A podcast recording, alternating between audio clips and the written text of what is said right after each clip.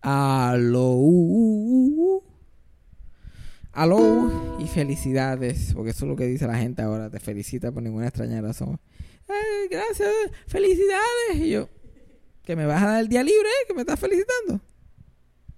Felicidades, feliz, felices Navidad, que ya pasaron. Wow, me dieron muchos regalos, muchos regalos bien buenos, ¿verdad, Yajaira? Ah, Yajaira me regaló una bocina para mi apartamento. ¿Verdad? Estoy diciéndole para que me regale, dándole idea. Y ahora vamos a despedir el año. Como siempre, yo digo que probablemente los demás podcasts se fueron de vacaciones, pero nosotros no. Nosotros nos mantenemos. Estoy, yo estoy aquí hablando mierda. Probablemente todos los demás podcasts sigan normales. Y yo estoy aquí hablando mierda, super cabrón. Yo como que no son podcasts de, vacaciones y no están viendo podcast de Navidad, dejando a la gente abandonada. Eh, pero no tengo nada que promocionar. Hicimos un review del 2019 en este podcast. Hablamos de los rituales. Hablamos de qué más hablamos. Rituales, gotitas del saber, como que best of gotitas del saber. Y también hablamos de gente que se murió en el 2019 o fuera de horario o, o que no habíamos empezado el podcast cuando se murieron y contamos dos o tres historias buenas. Ah, chiflada, pero eso fue lo mejor de las gotitas. Le añadimos un poquito más de los tres chiflados que la gente le encantó tanto estar deprimido. decidimos añadirle una capita más a la depresión. A la depresión navideña. Pero dale, feliz Navidad, feliz Año Nuevo y ya era. Por la última vez en el 2019, ya Jaina. ¿Cómo que yo digo? play, play the thing. Eso fue sarcasmo. Fue lo único que había. Eso fue sarcasmo. Lo escucho todos los días. Eso fue sarcasmo. En el trabajo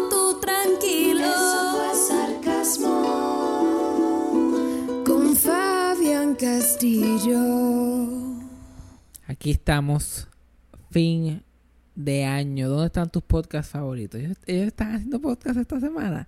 I wanna know. I want to know. Como que, ¿qué? ¿Qué? Ya no, no, no, no te metas en problema con los otros podcasts. A mí no me importan los otros podcasts. Ya empezó Milagro, ya llegó. A mí no me importa. Si se ofenden, que se ofendan una clásica de mi abuela. Yo, yo no estoy molesta con nadie, todo el mundo está molesta conmigo. yo, ¿por qué será? Aquí estamos. Último podcast del 2019. Wow. Este año ha sido una de las décadas más importantes de mi vida. Este año fueron 10 años intensos. ¿Tú sabes todo lo que ha pasado? De, en, e, cada, cada mes fueron como 500 aventuras. Yo no sé si todo el mundo tuvo el mismo año, pero yo tuve un año agotador. Agotador. Lo menos que yo pensaba cuando el 2019 entró es como que, ah, yo voy a empezar a hacer algo que lo tengo que hacer toda la semana. y voy a empezar a hacer algo que va a estar ahí toda la semana. Dale, y dale, y dale, y dale. En febrero empezamos el podcast. En febrero salí en el podcast de Chente por primera vez. Ya en verano me metí en una protesta. Estuve protestando como un mes. Salí de eso, me fui a abrir un show, el show de Kiko. Estuve haciendo eso un par de meses. Después Teatro Breve me llamó para hacer lo de la bendición, más el bendición, más el podcast. Uf. Conocí a Cristina Soler y a Marian Pavón. Yo me senté en la falda de Marian Pavón. Yo conocí a Luisito Vigoro y hasta se me olvida. Hasta se me olvida de tanto que ha pasado. Pero, güey, yo vi a Luisito Vigoro los otros días otra vez. ¿Eh? Lo vi por segunda vez y lo mencioné. Así de intenso ha estado este año. Ha habido tantas cosas que como que... Ah, sí, by the way, Luisito Vigoro. sí, que va eliminando cosas. Sí, ya, ya, yo ni me, ya yo ni me acuerdo. ni me acuerdo de cosas. Mm. Ha sido una cosa impresionante. Y ahora esta última semana, que es la última semana del año, pues es que uno trata de analizar como que qué es lo que ha pasado en el año y qué es lo que va, viene para el próximo. De verdad que de pensarlo nada más es agotador. y mucha gente se, se deprime en esta época. Como que lo cogen todo muy a pecho. Pero este es el momento que tú coges lo bueno y negativo y piensas, ok, ¿qué es lo bueno que, que ha pasado? ¿Qué ha pasado esto? ¿Y qué es lo malo? Ok, han pasado estas cosas. Vamos a mejorarlo. Es gracioso que, que yo estoy amargado todo el año. Y los momentos que la gente más deprimido y más amargada está, es que yo estoy súper positivo. Yeah. Ahí tú me acuerdas cuando el huracán María, todo el mundo se estaba volviendo loco y yo, like, no, vamos a meter mano, lo vamos a hacer, ¡Woo! everybody en Puerto Rico. Y después todo el mundo está feliz, like, ay, todo volvió a la normalidad. Yo, like, "Ugh, todo volvió a la normalidad. Pero así estoy, todo el mundo está como que. Yo, como que. 2019. Yo siempre que, que se acabe el año, como que mi familia, qué sé yo, qué más, no importa lo que digan, yo, como que. ¿Quién se murió? Y si nadie de mi familia se murió, yo como que ya, ya eso es éxito. 2000 Ya 2019 es un éxito. Y es como que, y si yo digo un año, ¿quién se murió? Y dicen, ah, fulano. Yo como que, ¿cuántos años tenía fulano? ok, pues estamos bien. Manejable. Estamos bien. porque El año que se murió mi abuelo es como que, ok, se murió mi abuelo, pero ¿cuántos años tenía? Ah, cosa que uno tiene que ponerlo en perspectiva. Obviamente, pues ya si perdiste a alguien o alguien como que más inesperadamente, pues esos son otros 20 pesos. Pero uno tiene que tratar de ver las cosas positivamente. A mí, Año Nuevo siempre está lleno de tradiciones, la despedida de año. De mis tradiciones favoritas eran las de despedida de año porque mi familia, por lo menos por parte de madre, como que no creen en nada. Ellos no creen en nada, pero creen en todo a la misma vez. Nosotros teníamos una tradición de mi mamá y mi abuela y yo, el mismo 31, cuando se iba a despedir el año, por el día íbamos a la botánica de Mayagüez, la, la, y la botánica es un clásico. Ahora mismo, el coffee shop ese que fuimos a Mayagüez aquella vez, de Love Shack, ¿qué Love que se llama? Yeah. El Love Shack está al lado de la botánica. Y Yo like, wow, porque esa calle, eso, esa calle literal no tiene nada, antes no tenía nada que no fuera eso. Yeah. La calle de la botánica y al, y al lado está la plaza del mercado. Pues la, no sé, para la gente que no sepa, la botánica venden cosas así como que espirituales y qué sé yo, para la buena suerte y santería y bullshit, como que un montón de mierda. Y el trein- los 31 se llenan porque mucha gente hace co- compra cosas para la buena suerte y compran baños especiales que se hacen para la buena suerte y el agua florida, el- la pendeja. Pues mi abuela y mi mamá y yo íbamos a comprar, ellas compraban cosas especiales, como que mi, mi abuela compraba un spray para los chavos, el dinero, y era literal un spray. Pagaba 7 pesos y te daba un spray que te generaba dinero. Y mi abuela estaba por ahí por la cara, like,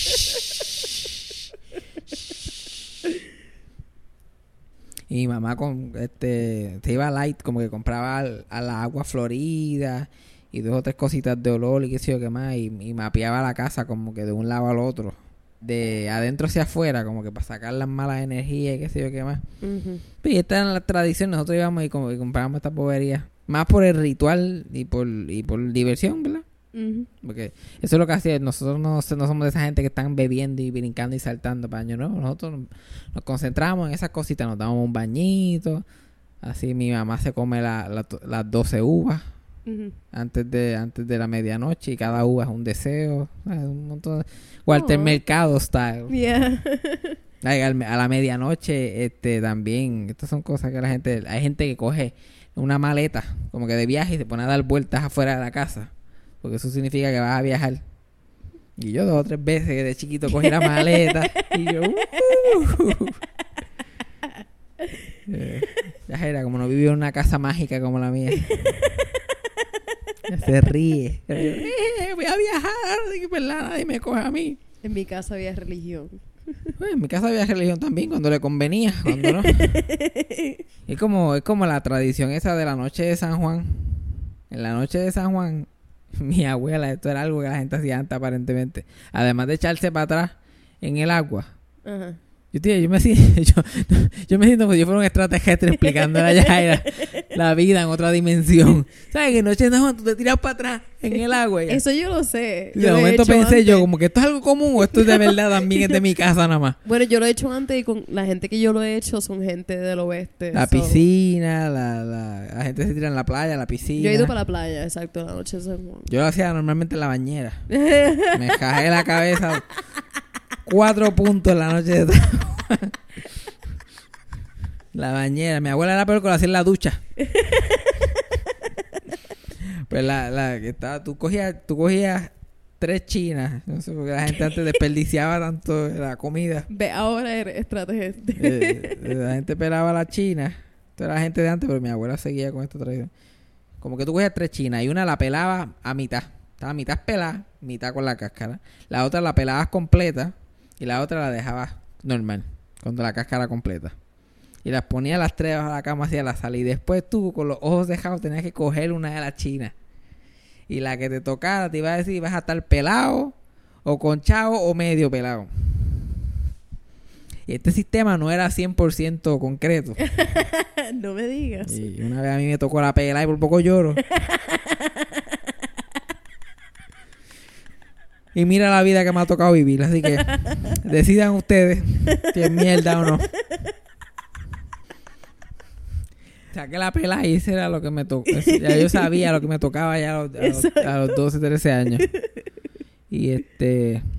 Pues hacíamos esos baños nuevos. Era otro día grande que nosotros comprábamos los baños y las cosas. Me acuerdo... Todavía me acuerdo el primer baño que yo compré. Porque ah, también había unos bañitos que literal todos eran iguales. Eran como unos vasitos de jabón que no era jabón. Y le ponían diferentes nombres. Como que suerte para ti. Como que la vida amorosa. Y tú, like, "Uh, yo quiero un poquito la vida amorosa. Yo lo mezclo con la suerte para mí. Esto no falla. Y me acuerdo el primero que a mí me dejaron comprar, que yo como que, ay, quiero comprar este. Y abuela lo compró. Todavía mi abuela se acuerda, mi abuela se acuerda y se ríe. Porque ya me había, me había, mi primera novia me había acabado de dejar en octavo grado. Ajá. Me había pegado cuerno y después me había dejado. Yo estaba crushed, te imaginas, 13 años. Yo no podía hablar, parar de hablar de eso. Ajá. Y yo fui ese año a comprarme. Y yo cogí un. solamente vi el título de este baño y dije: Este es el que yo quiero. Y se lo enseñé a mi mamá y ella, por Dios. Y este es el que yo quiero. Me compré un baño que se llamaba Yo puedo y tú no. Todavía el sol de hoy el mejor nombre de un baño que yo he visto en mi vida. Era tan directo y straight to the point. Yo puedo y tú no. Y al igual que como la china, yo sé de lo que es la vida de ella. Vaya, ella escucha el podcast. Y el baño tuvo razón hasta cierto punto. Yo pude. Y todavía estamos esperando a ver si ella puede. Ajá. Y todavía mi abuela, al sol de hoy, se acuerda de eso y se ríe. Y mi abuela no se ríe de casi nada, es como yo. No te diga, no te la- yo, ¿De qué te ríes? Yo puedo y tú no. Ay, Dios mío. Tú todavía me río de esa cosa, esa- ese baño que tú compraste cuando te, cuando te dejó la nena esa. Ay, maldita sea. Me da tanta risa porque te representa tan bien. Sí, todavía yo no, he visto cosas igual. Yo me pondría hasta un t-shirt que diga eso. Yo puedo y tú no. A mí me gusta también como que el, el y tú no es lo más que me gusta. Y me imagino a tu abuela. Así, literalmente con el dedo apuntado. No puedo y tú el no. crooked finger. El crooked finger. Pero nosotros todos los años, como que... Y mi abuela y mi mamá todavía lo hacen. Ya no lo hacen todos los años, pero de vez en cuando van a la botánica. Pero yo como estoy por acá por el carajo ya no puedo ir y no sé si hay una botánica por aquí. O sea, no- no. Para mí la única botánica que existe es esa en Mayagüez. la única. en Yo no sé de más ninguna. Pero por eso yo no sé, todavía al sur yo no celebro así despedida de año. Despedida de año yo estoy callado en, en mi cuarto, como que analizando. Ay, cuando yo era chiquita a mí me gustaba la despedida de año. Porque yo, como que yo sentía, como que yo sentía que el año cambiaba. Yo era tan dramático, yo lo sentía. Yo como que, yo miraba así, yo que estamos en el 2000, qué sé yo. Estamos en el 2000 y ahora vamos para el 2001. Y yo como que, ok. Son 5, 4, 3, 2. Yo decía, like, uh. yo juraba que se movía como una ola. like. Yo como que se hacían las 12 y yo lo miraba en el horizonte. Yo ahí viene el año. Uf, y por ahí se fue. También los maratones, ¿saben? Como Thanksgiving hacían unos maratones Ah, buenos. Yes. Like Countdown with the Stooges on AMC, baby. Y yo like, a las 12 de la noche, el año despidiéndose, yo viendo la misma mierda que he visto toda la vida y es del 1941. Hay Curly haciendo una mierda y tú escuchas piu, piu, piu. Y yo, no escucho, no escucho el capítulo. ¿Cuál era el personaje? Este, Speedy González. Ajá.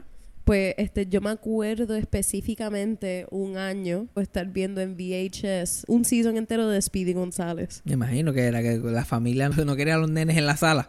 No, para nada. No había- Estaban bebiendo. Pongan una película ahí a los nenes. Yo tengo una y es la película más vieja que encontraron. Pon, ponle eso ahí. A él le, yo le gusta eso. Y el año acabando y él, ándale, ándale, arriba, arriba. La cosa más racista del mundo. Y también había una serie que era un ratón que era un superhéroe. Uf, eso es peor todavía. Ese también lo vimos. Eso era ese senda día, porquería que tú estabas. Estabas viendo el Ratón Collection. Y to- todos los ratones menos Mickey, que es el único importante. Mi abuelo tenía una selección bien rara de VHS. Oh my God. Los que venden a peso. Literal. Que venden a peso que eran en el dominio público. Ah, ¿Sabes qué es otra cosa que yo hago en, en despedida de año? Que no los recomiendo porque esto... Esta es la única parte que es deprimente. Yo escucho esa canción de Mecano de despedida de año. ¿Te escuchas esa canción? No me acuerdo cuál es. Uf. ¿Te has escuchado Mecano? No, no reconozco el nombre. No, pero probablemente no has escuchado la canción porque es una canción obscure de ellos. Ellos tenían muchas más canciones que pegaron, pero hay una canción de Mecano que se llama Un año más, creo. Uf, deprimente. Y tú ahí la escuchas. ah, ah, ah. No la recomiendo que la escuchen, mucho menos si se murió un familiar en el año así o algo así. Like, oh, no. Ah, ah. Ya veo. Como que hay una parte que dice que están hablando de las uvas en despedida de año. Eh, pasar las uvas hay algunos nuevos. Como que hay gente nueva en tu vida. Y a los que ya no están, lo echaremos de menos. Y yo, ¡ah! ¡Ah! Pero sí, esas son mis experiencias de despedida de año. ¿Qué tú hacías en despedida de año? Despedida de año, cada año era lo mismo. Siempre lo celebrábamos en casa de mi abuela, por parte de madre. En la marquesina de ella, siempre lo mismo. Estar allí, los papás bebiendo y nosotros corriendo por el patio y ya. Yo, jamás en la vida, en toda mi infancia, salía afuera una despedida de año. No, nosotros estuvimos varios años, pero nosotros antes comprábamos muchos fuegos artificiales.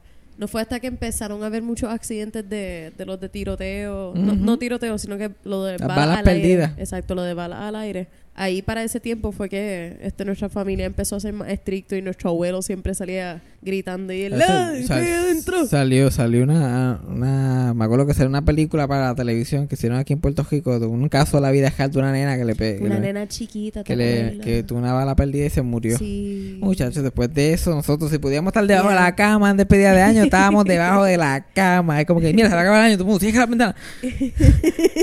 Cinco, cuatro, Vietnam. Literal. Vietnam. Así Pues que yo no me acuerdo, mismo, yo no me yeah. acuerdo como que estar afuera nunca, nunca, nunca. Y una vez, este, a mi abuela le pasó un tiro por el lado. Y ella como que, ¡fuf! Y yo, "Ah, mira, un tiro. Nunca, nu- nunca más volvió a salir. Año no tampoco, porque yo nunca estuve afuera porque los mis primeros años pequeños, mi abuelo se murió y se murió cerca de Navidad. Él se murió en septiembre, pero en diciembre todavía pues no estaban en la gana de celebrar, eso no hicieron nada esa Navidad. Eso fue en el 98 para 99. Y mi tía fue a visitar a mi abuela como que para que no despidiera el año sola. Fue a, visitar y qué sé yo. Y cuando se hicieron las 12, pues salieron afuera a la marquesina a ver los fuegos artificiales, ellas dos solas. Y ahí la, una bala hizo ¡fuf! y le pasó por el lado. Y nosotros como, no más, con esto estamos bien. So, y después de eso empezaron a salir las películas y todo eso. Es como que no, no, no, no, no, no, no. La tradición es los baños y las cosas para buena suerte. Baños y las cosas para buena suerte. Escuchar mecano y deprimirse. comerse la uva.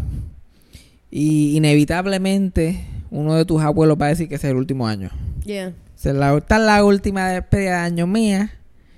Yo de esta, no, olvídate. todos los años, todos los años. Mi abuelo decía lo mismo, mi otro abuelo por parte de padre decía lo mismo todos los años, todos los años. Este año es el último mío. Este año sí, y nosotros ahí celebrando en el medio de la celebración, ¡eh, otro año! Este año es el último.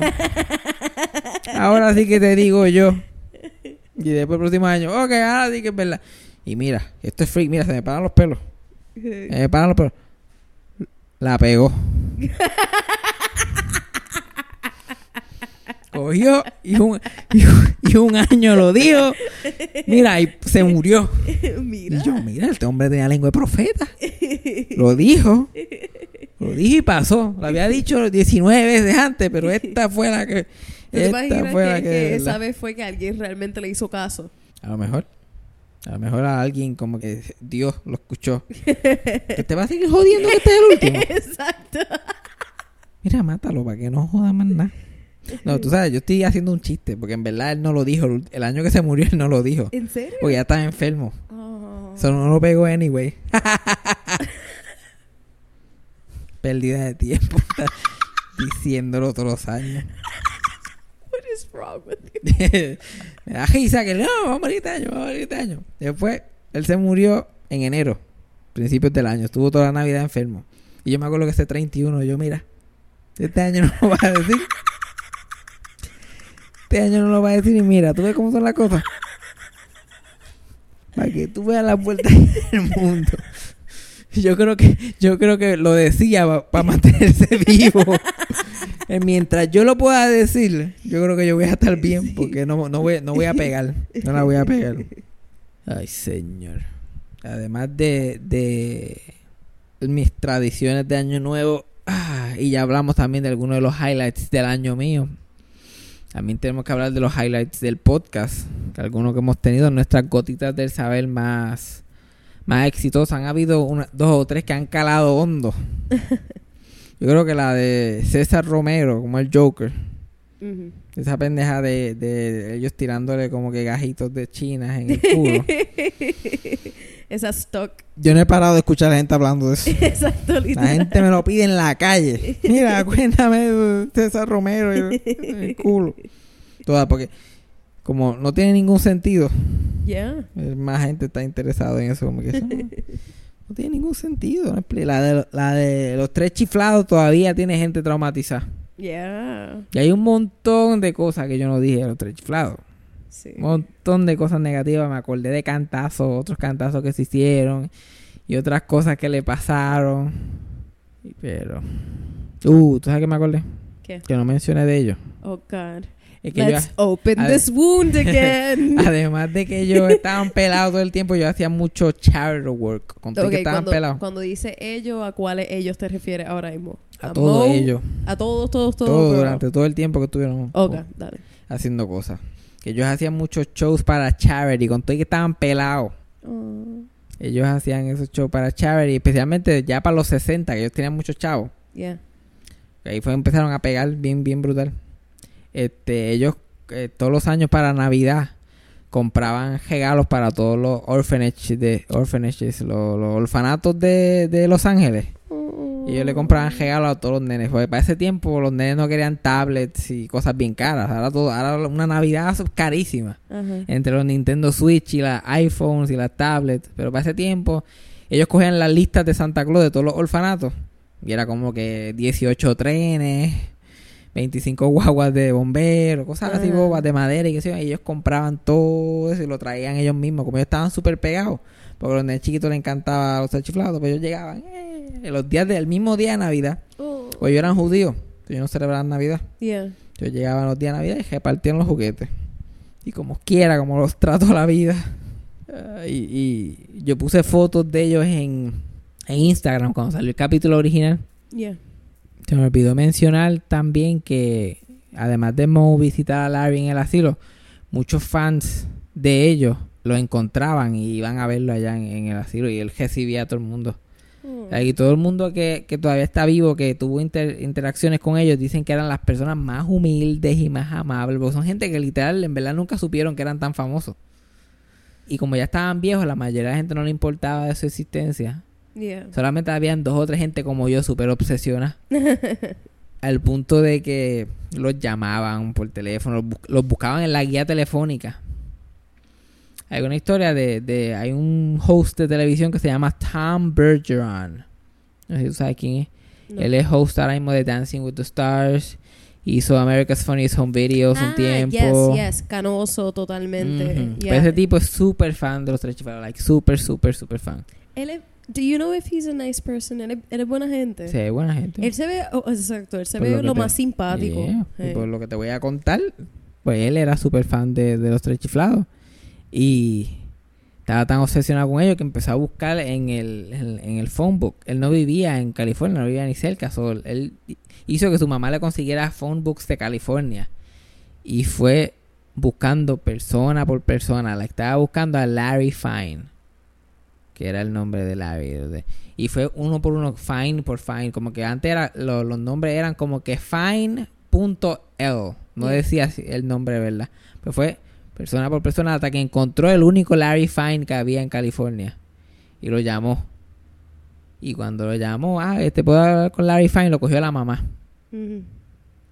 Y era un nene chiquito. Como que se llamaba Larry Fine de casualidad. Ah. Y I'm looking for Larry Fine de, los de los Search Flowers. Y ella como, ah, este, él, él no vive aquí, es el hijo mío que, que vive aquí, que tiene el nombre igual. Pero nosotros recibimos esas llamadas todo el tiempo. Él está en el eh, The Motion Picture Country House. Puedes llamar allá y, y de eso. Y, y como pues eran los 70, pues él llamó al asilo. y como que, hello. Y él, ah, yo quiero hablar con Larry Fine. A ver, yo creo que está jugando poker, dame chequear. Mira, que lo llames en 20 minutos. Oh, that's so nice. Y en 20 minutos eh, de Larry, la- él lo llamó y eh, hello. La misma, eh, tenía un dejame, eso no podía hablar muy claro, pero como quiera se escuchaba como él. Yeah.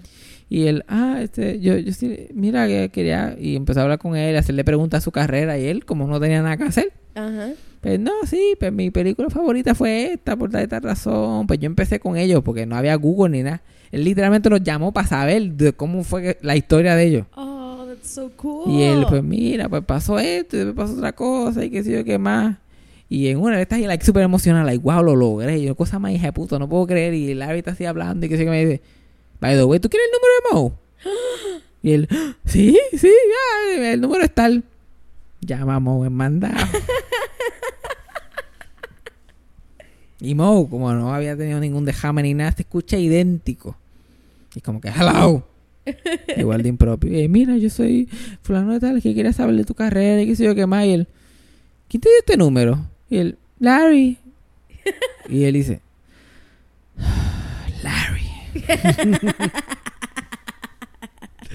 y él, pero como quiera, como que le contestó todas las preguntas, habló con Jato. y él continuó llamándolos hasta que se murieron, hasta que se murieron, como que continuamente. Y grabó algunas de, sus, de las conversaciones para una estación de radio. Porque él estaba, ya le estaba tratando de meterse en la radio, él tenía como 14, 15 años. Yeah. Y tenía espacios en la radio que le habían dado. Y como tenía, mira, yo tengo entrevista con, con esta gente. Pues lo grabó algunas conversaciones y la- las puso en la estación de radio en esa época. Flash forward a los otros días, al 2010, 2011. Él hace una entrevista con Howard Stern en el programa de radio de él. Y Howard en el research le dice, oye, mira, es verdad que tú, porque estaba promocionando su biografía. So, lo había escrito en un capítulo de su biografía. Y Howard Stern es un super fan de los tres chiflados también. Mm. Dice, ¿es verdad que tú hiciste esto y lo entrevistaste y qué sé qué más? Sí, y, me y le cuenta la historia. Y le dice, y creo que todavía los tapes están por ahí. Y Howard Stern le dice, tráeme los tapes y hacemos un especial en mi canal, porque Howard Stern tiene su propio canal de radio. Y él buscó a una casa de los casas de los papás que llevaba 25 años, 30 años vacía.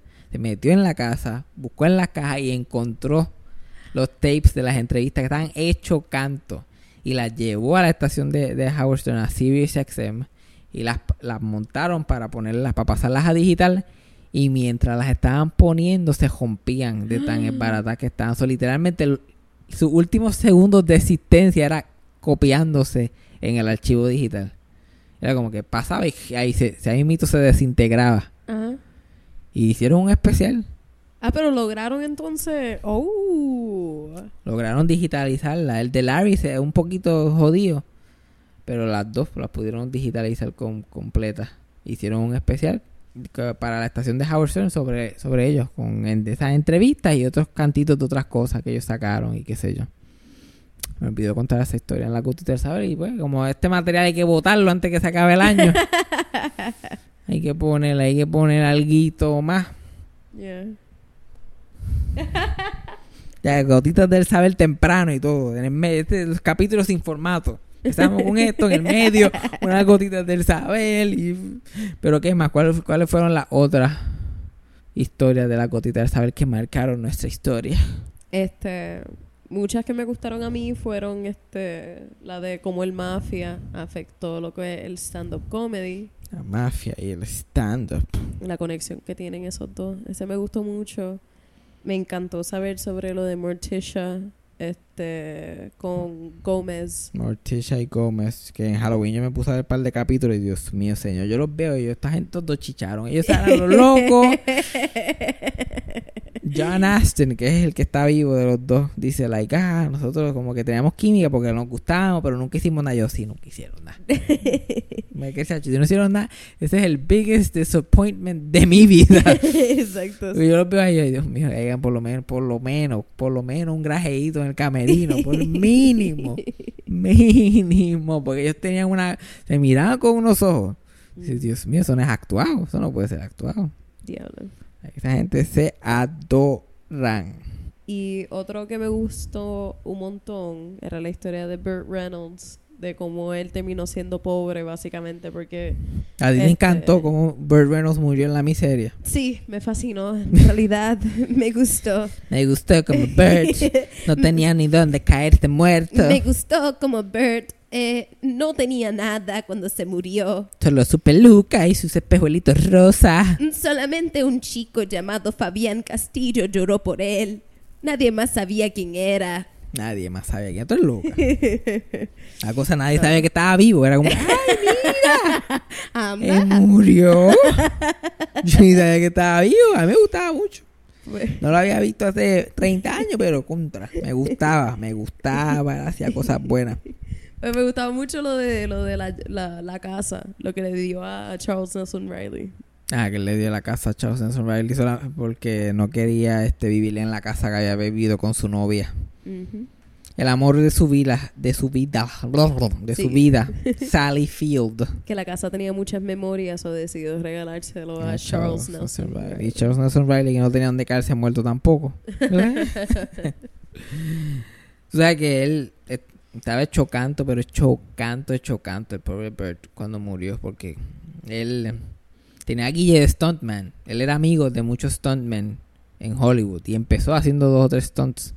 So, en todas las películas de acción, él hacía sus, propios, sus propias cosas de acción y que se y se rompió todos los huesos de su cuerpo más de una vez. So, él estaba bien hecho canto cuando murió. Like, estaba todo doblado así. No sé, no podía casi ni hablar. Como que su cuerpo completo estaba like...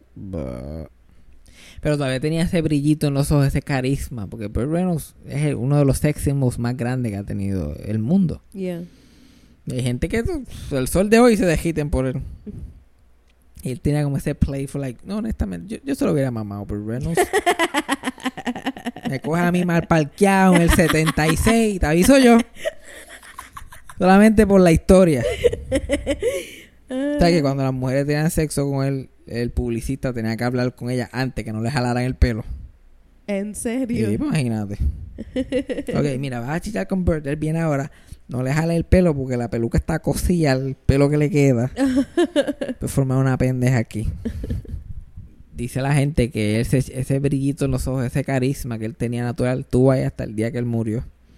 Hay Conan, el host de televisión Conan O'Brien, lo tuvo en, su, en el show de él como tres meses antes de que se muriera. Algo Yeah. así. Y el hombre no podía ni caminar, like, lo tuvieron que introducir, o sea que en esos shows dicen, fulano de tal, y ellos salen con música y se sientan, like, él estaba sentado cuando el segmento empezó, a ese nivel. Y Conan dice que fue a hablar con él antes de que empezara el show en el camerino, y él está sentado así agajado de su bastón ahí, como que tieso casi. Y empieza a hablar con él y, y Bert super nice, like, no, me encanta tu show, like, blah, blah, blah. y este charme, este carisma, y Conan está like, como que riéndose mucho, like, ah, sí, es verdad, like, moviendo el pelo de lado a lado como hace él. y, y después se queja de la espalda Conan, como que empiezan a hablar de dolores de espalda, como Bert Tiene un montón. Ya, yo también un duele espalda. Y Bird le dice, sí, yo como que eso pasa a veces. Like, antes, mira, ven acá, yo, porque esto es un masaje que antes se hacía en qué sé yo qué más. Y, y Bird empieza a hacerle un masaje a Conan. Y Conan dice que es el mejor masaje que él ha tenido en su vida. y él se va en el viaje y tú, like, ah, oh, oh. y que de momento él pensó, like, wow, me siento, me siento como una mujer en el 74. Like, estoy diciendo charmed by Bird. Like, esto era lo que hacía en el, en el dressing room del Tonight Show. pues las invitó lo que él hacía con Farah Fawcett cuando trabajaba con ella. Déjame acabar tu masaje. Y yo, oh, oh, estoy cayendo en los encantos de Bird Reynolds. Yo soy un hombre casado, Bird. Soy un hombre casado. Hasta el día que murió. Bird estaba activado. Qué otras gotitas de saber. También este hablamos, todavía no he hablado mucho de eso, en verdad lo mencioné en uno de los capítulos, pero no entré mucho en detalle. Es de hay, hay un libro nuevo que salió que en verdad no lo he leído, tengo que leerlo de de todas las formas que la gente se ha muerto en tarima. Ajá, yo vi eso. Qué cosa tan espantosa. Yes. Toda la gente que se ha muerto en tarima. Han habido miles y miles a través de la historia. El libro tiene como 200 casos. Yeah. Y, y hay un montón más que no incluyeron. Una cosa espantosa. Uno de los que me acuerdo ahora, así al azar, es del, del tipo, un. En lo- esto es en los años 20 o algo así, años 30, por ahí. O sea, que lo único que había mayormente popular eran teatros, shows de vaudeville. Y habían. Vaudeville habían comediantes, cantantes, jugglers, como que. De todo. Había, había hasta un acto de. Ay, María, ¿qué eran? Oh, María, ahora mismo estoy, estoy tratando de pensar que era el, el acto, se me olvidó. Habían actos de mono. Habían actos de. de- ah, habían actos de freak shows. Ah. Como que de freaks, cosas raras, qué sé yo, como que de build, build- bearded, bearded lady. lady. cosas así extrañas. Yeah. Y uno de los freak shows que había en esa época. Tengan en mente que esto es al principio del siglo XX, esto es en los 1906 por ahí. Okay. Había un, un show que viajaba por todo Estados Unidos que se llamaba Premature Negro Babies. Y ellos le compraban hijos prematuros a mujeres negras que tenían alguna cosa física extraña.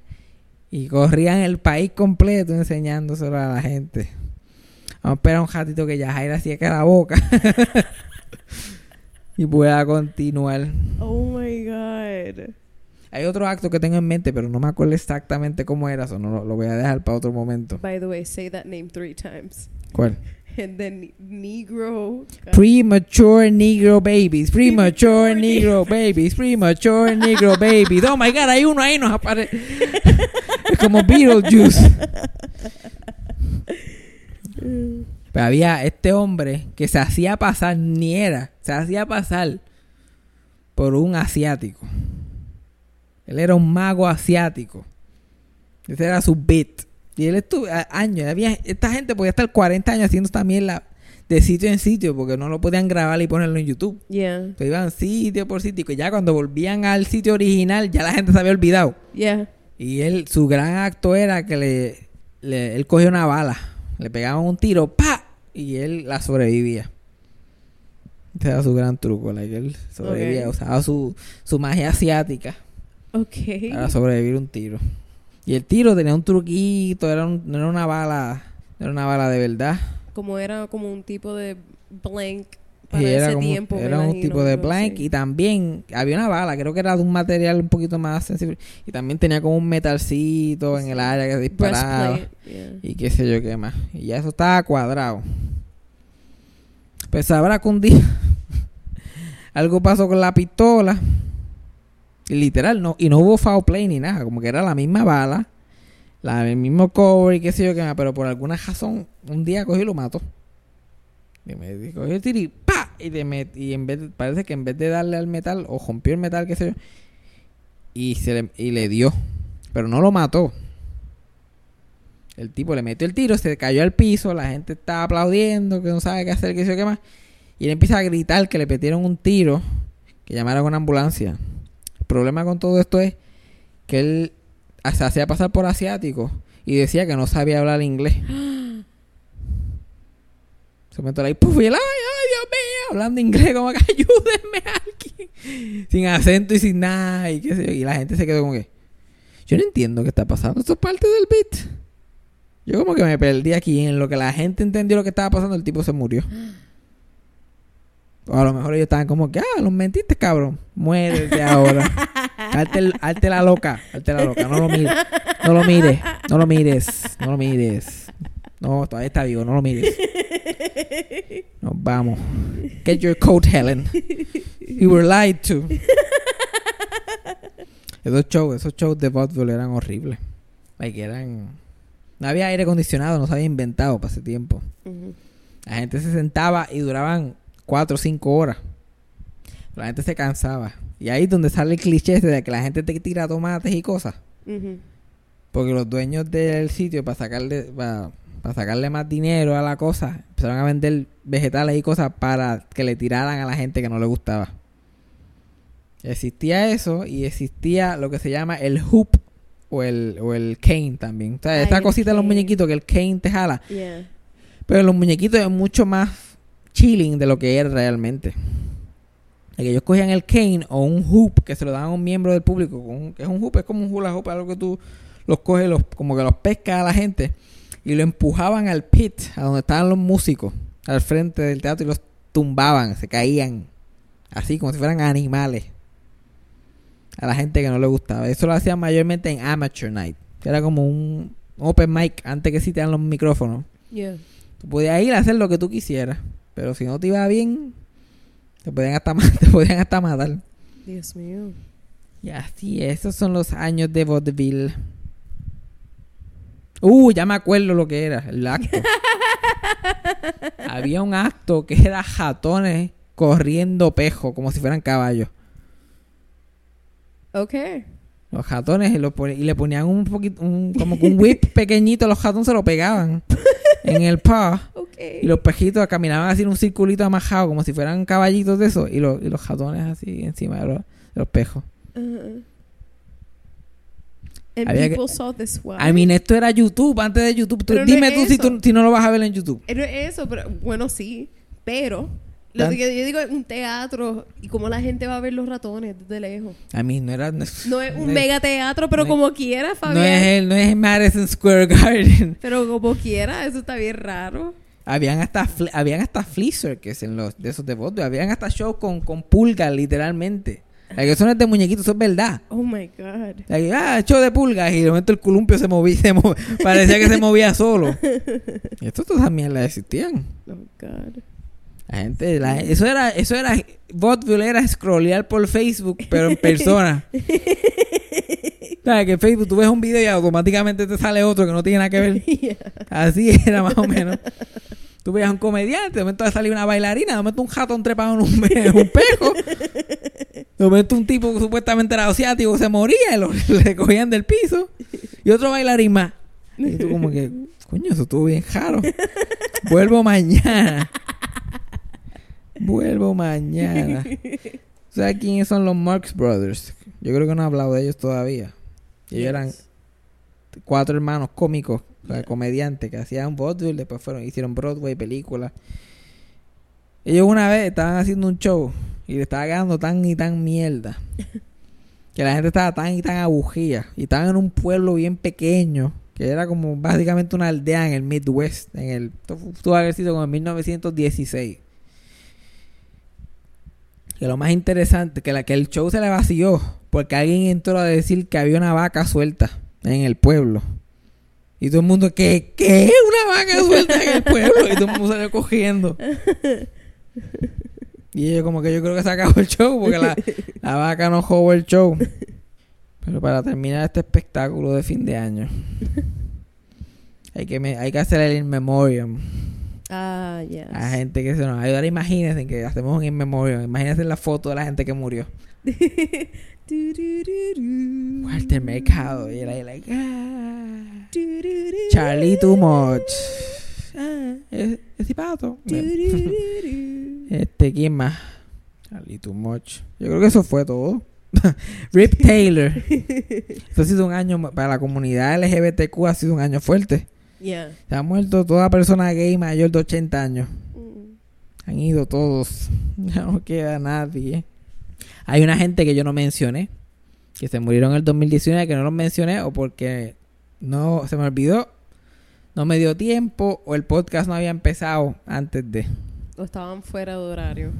Sí, chacho, porque cuando se ponen fuera de horario a mí me prende. Ellos lo saben ya. Pero una que no fue culpa de ella porque ella no estaba fuera de horario. Ujú. Ella simplemente se murió en enero. Que eso. Bueno, pues, te muriste en el 2018, en verdad. Yo todavía no había programado. Ajá. Es Carol Channing, Oh, leyenda de Broadway. Carol Channing, bendito. Se murió. Faltaban tres días para cumplir 98. Ay, le quedaba tiempo. Le todavía. quedaba todavía, le quedaba. Pero pues, a lo mejor ese año no dijo que se moría este año. Mira, y se murió en enero. Y se murió en enero. que Ah, su- Válgame, eso también está inconsciente en despedida de año. O sea, tampoco se enteró que cruzó del 18 al 19. Carol Channing, que me- yo puedo contar mi historia de Channing, pero la más graciosa Yo sé cuál tú vas a fue la que, la que, la que Conan contó en el podcast de Conan.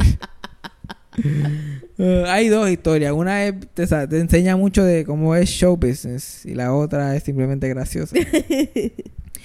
Una de ellas es que un día, ella es famosa, además de todos los papeles que hizo, pero lo más famoso que ella hizo fue el musical Hello Dolly. Ella originó ese... Origi, yo como que no sé hablar últimamente. Originó ese papel de Dolly en Hello Dolly y lo hizo conal de veces. Lo revivió. Hasta los otros días fue el, eh, el show de Broadway que más tiempo duró, como hasta los 90. Eso fue en los 60 y duró como hasta los 90. Y quería seguir haciéndolo como de cada 15 años. Ah, yo nunca voy a envejecer de este papel cada 15 años. Lo voy a hacer cada 15 años. Y lo decía cada 15 años, cada 15 años. Lo hizo, lo hizo, lo hizo. Ella no sabía que iba a vivir tanto, aparentemente. Porque no, cada 15, en 15 años vuelvo. Pero eventualmente, mientras ella estaba viva, hicieron un revival que ella no estaba, que fue el que hizo Bette Midler, que se Yeah. ganó el Tony. Yeah. Y ella estaba, y increíblemente ella estaba media mordida que no la llamaron, aunque tenía 97. Pero como quiera, fue al show y, y habló con Bette Midler, ya está una foto de ella juntas. Dice que más. Pues la, la historia súper graciosa de ella es que en el show una vez, en uno de los runs del show, uno de los bailarines como que se creyó que era un poquito más, como que quería echarle un poquito más, como que Más sparkle, fuerte, exacto, exacto. como que, o sea, que siempre que tú te vienes, especialmente en Puerto Rico, bailarines de salsa, siempre hay uno que como que se quiere lucir más que los demás. Eh, ah, yo quiero ser famoso. No, yo voy a salir ahí, pero cuando la gente me vea, como que el quinto a la derecha, yo voy a mover ese cuello. Que, uf, olvídate. La gente va a saber quién soy. Pues uno de ellos los dejé rodar y se puso como que a echarle un poquito más de... ah. Un poquito de más. Sí, como que un poquito de... Y, y Carol Channing lo llamó a su camerino cuando se acababa el show. Y ella hablaba así, Carol Channing hablaba así como que media... Pero jonca también, Sí. lo que pasa es que no puedo hacer una imitación de ella. Y ella así con una son, porque ella era una sonrisa de oreja a oreja. Y él... Se llamaba Brett, el tipo. Brett, what's the name of this show? Y él... It's Hello Dolly. Right. It's not called Hello Brent. Right? Y él, no. Okay. Y él como que ya... Que the way, yo pienso que eso fue super nice. Eso es para votarlo de la primera. Ajá. En un show de Broadway. Yeah. Yo conozco dos o tres que le caerían a bofeta y lo votan ese mismo día. Pero se la dejó pasar, pero le dijo como que me hiciste una. Yeah. No me hagan más ninguna. Me pasaron dos o tres semanas. Y vuelve a hacerlo. Pero no solamente lo vuelve a hacer, también se tira un ad-lib. Dice algo en el medio del show y la gente se ríe. Un bailarín, un chorus boy, que no tiene nada que ver con el elenco principal del show. Oh my god. Y ella lo llama al camerino otra vez. Y ella le dice, Brett, what's the name of this show? Y él, ah, aquí vamos otra vez. Hello, Dolly. Yeah, you're fired. y la otra historia. Esta fue la razón que vinieron a este podcast. Si no hay algo, si no hay, la mejor gotita del saber que se van a llevar en el mundo. Hay una historia famosa de que un día ella era, eh, además de votar a la gente así por, por, por encojonarla dos veces, ella era buena gente con la gente del show y incluso este compartía el baño. Ella tenía un baño grande, bien grande en su camerino y dejaba que todo el mundo lo usara. Y un día, este, uno de los chorus boys lo está usando y qué sé yo qué más, pero está como que escondido en el lado. Y de momento entra ella y él no dice nada. Y de momento, pues ya entra uno de los stocks y qué sé yo, y él como que, uff, ya está en ese punto que es muy tarde para decir algo. Exacto. Y ella entra al, al- al baño, se sienta en el inodoro, da la caga de la vida. Imagínate, una estrella de Broadway brincando y saltando tanto, tiene que comer mucho. Ahí un espectáculo que él tiene que escuchar, porque no hay nada más incómodo que tú hacer, quedarte en silencio en el baño y de momento hay una orquesta sinfónica en el baño de al lado. Tú ay, no me puedo mover, porque le vas a espantar la cagada también. Tú no. Imagínate tú estás dando la cagada de tu vida, de momento tú no, pensaba que no había nadie, de momento escuchas una puerta. Hasta la chuja se paraliza en el aire. Exacto. Y él no quería que le dijera como que, what's the name of this show? Y él como que, hello, Dolly. Right. So, hello, Dolly's allowed to shit anytime she wants. pues se queda callado. Ella da la cagada del siglo. Hay un silencio. Y de momento ella dice, Corn? When did I have corn? Celebrities. They're just like us. Corn. Corn? When did I have corn? Oh, jeez, Brent. It's not called Hello Brent. Adivina quién más se murió este año, Yajaira. Yo te dije que iba a hablar de esta persona en el podcast hace un par de semanas atrás y después nunca llegué a ella, ¿te acuerdas? Dije, voy a hablar de alguien que se murió y después nunca llegué. Dímelo. ¿No te acuerdas? No, Wow, Yajaira, tú no prestas atención. aparentemente. Dios santo. Esta tipa tiene un nombre tan fucking al garete. ¿Y quieres que me acuerde? Nunca te dije el nombre de ella, por eso estoy diciendo. Ah, ok. Se murió María Perego. ok. Ay, ya, tú me estás diciendo que tú no sabes quién es María Perego. Mira, es que yo lo que prefiero es que tú lo cuentes. Me gusta cuando tú lo A mí cuentes. me gusta cuando tú lo Yo sé que ya sabe quién es María Perego. Yo sé que ya sabe quién es María Perego. Pues yo te lo voy a contar a ti. Al que lo está escuchando para que sepa. María Perego es la creadora de Topo Gillo, el ratoncito de la televisión. Hemos hablado de Topo Gillo. Topo Gillo es tan fucking creepy. A mí Topollillo me daba creeps, honestamente. Antes me gustaba. Pero viéndola ahora de adulto, yo lo encuentro tan fucking creepy. Ella creó a Topollillo en 1958. Y se murió like, hace par de meses atrás, a los noventa y pico. Largos. Ya, Topollillo lleva un coronel de tiempo. Y Topollillo es un personaje italiano. De un programa de niños italiano. Pero se convirtió en una sensación tan grande que lo traducieron a diferentes idiomas e hicieron diferentes versiones del show. Mm.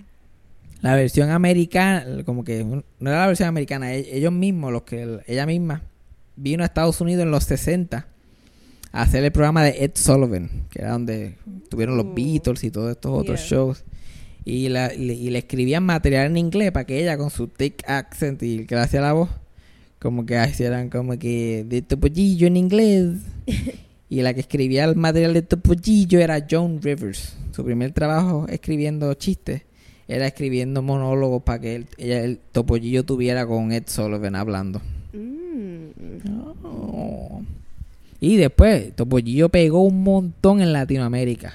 Como que México, Venezuela, Colombia, todo eh, Centroamérica y Suramérica, todo- todos esos países latinoamericanos. Fue tremendo palo.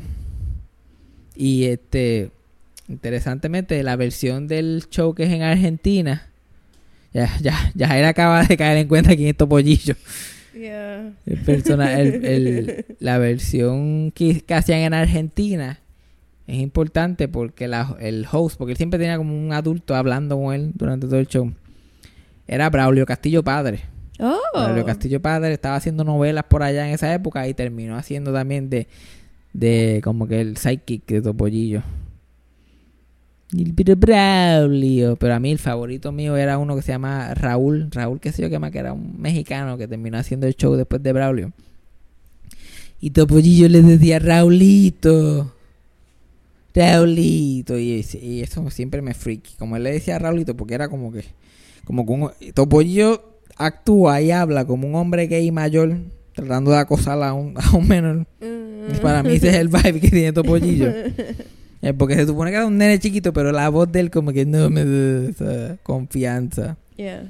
Es como que, dame un besito, Braul- Raulito, dame un besito. Y Raulito como que, como no, Topollillo, tienes que dormir mañana. Y le da un besito en la boca a Topollillo. Y como que, Topollillo va a ser un tipo de pimp o algo. y a mí, lo más que me gusta de Topollillo, que Topollillo en español, que yo me acuerdo que yo tenía un DVD de Topollillo, él se daba un guille tan y tan cabrón, la que eso es una marionetita chiquitita, la literal el tamaño de un ratón de verdad. Y él hacía un show que enseñaba lecciones y hacía cosas, pero cantaba canciones. Y no eran, a veces no eran canciones originales ni nada. Él cantaba clásicos, standards, like canciones de Frank Sinatra, versión Topollillo. Like en inglés. Chacho, yo una vez hay un tiene que estar en YouTube de Topollillo cantando Strangers in the Night y Staining Glances y bailando una coreografía. First. Y como, What, What were were the the chances? y él ahí moviéndose, pero con pal- un partido, pero partido. El gran Topollillo, que ya nadie se acuerda de él en Puerto Rico, pero en especialmente en Argentina, como ahí era que se hacía el show, en Argentina todavía él está súper pegado. Es- Vi el otro día hasta un anuncio de como una tienda de matre Ujú. con Topollillo, siendo el, el de, y Topollillo CGI ahora, como que Topollillo moderno. Oh my god. So, en Italia, nadie se acuerda de que fue un original. Estados Unidos, al- puede ser que hay gente que se acuerde. Pero en Argentina, que es el sitio más random del mundo, es súper pegado, como si fuera Mickey Mouse. Ícono. Como si fuera como Pitusa aquí, como la muñeca Pitusa aquí en Puerto Rico. Ah. Una cosa así. Mm. ¿Quién más se murió que no le dimos el do? Uh, yo creo que este, este con, con este voy a cejar. Se murió el técnico de iluminación de Saturday Night Live, Phil Haynes, a los 96 añitos. Y actualmente trabajando, trabajó como el, el li- lighting director de Saturday Night Live desde el 75 que empezó hasta ahora, 2019. Que he dropped dead. Like, eso es como un- algo común en Saturday Night Live, aparentemente. Que la gente empieza ahí y hasta que no se mueren, no se van. Porque el announcer también. No lo dejaron que se retirara. Estuvo ahí hasta que se murió a los 94, 95 años. Y él no solamente era de Saturday Night Live. eh, Cuando se murió estaba haciendo Saturday Night Live, Late Night with Seth Meyers y The Tonight Show. Y él era una leyenda porque había trabajado con todos los elencos de SNL. Todos los que existieron. Hasta este momento presente. So, de Chevy Chase a John Mulaney. A ese punto. Y hay un- una historia bien graciosa porque se pasaban gufiándoselo porque era tan fucking viejo que Amy Poehler, que trabajaba en SNL, cuando él le pasaba por el lado cualquier cosa, como él era ya estaba tan viejo, era bien grumpy, siempre andaba con una cara de pejo por ahí trabajando. Y ella lo veía pasar y ella decía, "Uh, look guys, it's the ghost of Phil Hines. y él like, ah, go fuck yourself. También John Mulaney recientemente contó una historia de él. Creo que fue después que se murió que la contó. Que un día él y Seth Meyers, cuando trabajaban en escena, están haciendo un sketch del presidente que ellos hacen y están mirando el, el White House, el set del White House. Y están como que, ay, este, Phil, yo creo que debería tener tal y tal cosa, o ah, vamos a añadirle tal y tal cosa, y bla, bla, bla. Y después Heinz los está mirando a los dos. Como que estos huele bichos no saben un carajo lo que están haciendo. Y yo, no, porque es que cuando tú vas a la Casa Blanca, yo pienso que tiene tal y tal cosa. Y, y al final ellos le dicen, ¿qué tú crees, feo? Y él dice, I lit Kennedy in the White House. Y se va caminando. y yo como que, ok. I guess. Él sabe más que nosotros. Si él le fue el que le hizo las luces a Kennedy, ¿quiénes somos nosotros para argumentar? Exacto. Eso es lo bueno de ser así de viejo. ¿Qué cosa? Que you can just say things and walk away. I mean, si has vivido una vida interesante, puedes vivir, puedes decir cosas en Walkaway. Como que si de verdad you've- la has hecho. Bueno, a lo mejor también te lo puedes inventar. Yo me imagino tú como viejo Es ahora, haciendo eso. es ahora estoy insopor- Yo diciendo lo mismo. Yo en, una- en un supermercado aquí en Puerto Rico, yo como que. ¿Lo quieres para aquí o para llevar? I let Kennedy in the White House. Ya a Kennedy lo mataron hace 150 años, señor. Ahí tiene que bajarle tres seguridad. Seguridad está aquí otra vez. Que tiene la voz como topollillo. Te pasó diciendo corn. When did I eat corn? Tiene un macarroni en el diente. Mira, algún mensaje ya era que le quieras dar a, a nuestro este podcast escucha. Podcast escucha. Este, nada, que es bien cool. Ya mismo cumplimos un año y. Ay, bien santo. I know, right? Qué horrible. Y en verdad, este, estamos bien agradecidos a toda la gente que está cu- escuchando, especialmente consecutivamente. Este, lo más que a mí me impresiona es cuántas veces nos envían mensajes diciéndonos que ya es como la tercera vez que escuchan todos los episodios. A mí lo que me impresiona es toda la gente que usa la frase súbete ya todos los fucking días. Se ha cogido vida propia. Yo no sé, honestamente yo dije esto en el podcast, pero no sé qué tiene de gracioso. Eh, súbete. Va a convertir el slogan de este podcast. Literal en mi tumba va a decir Fabián Castillo. Tres puntitos. Súbete ya. Eh, feliz, feliz 2019 para todos. Vámonos para el carajo. Eso fue sarcasmo con Fabián Castillo. Eso fue Sarcasmo con Fabián Castillo. Producción, edición y tema musical por mí, Yajaira del Mar. Co-creado por Freddy Alonso y escrito por Fabián Castillo con material adicional por Javier Carmenati. Síguenos en las redes. Yo soy Yajaira del Mar en todas las redes sociales y pueden conseguir a Fabián como Fabián Castillo en Facebook y Fabián Castillo PR en Instagram. Gracias por escuchar. Hasta la próxima. Eso fue sarcasmo.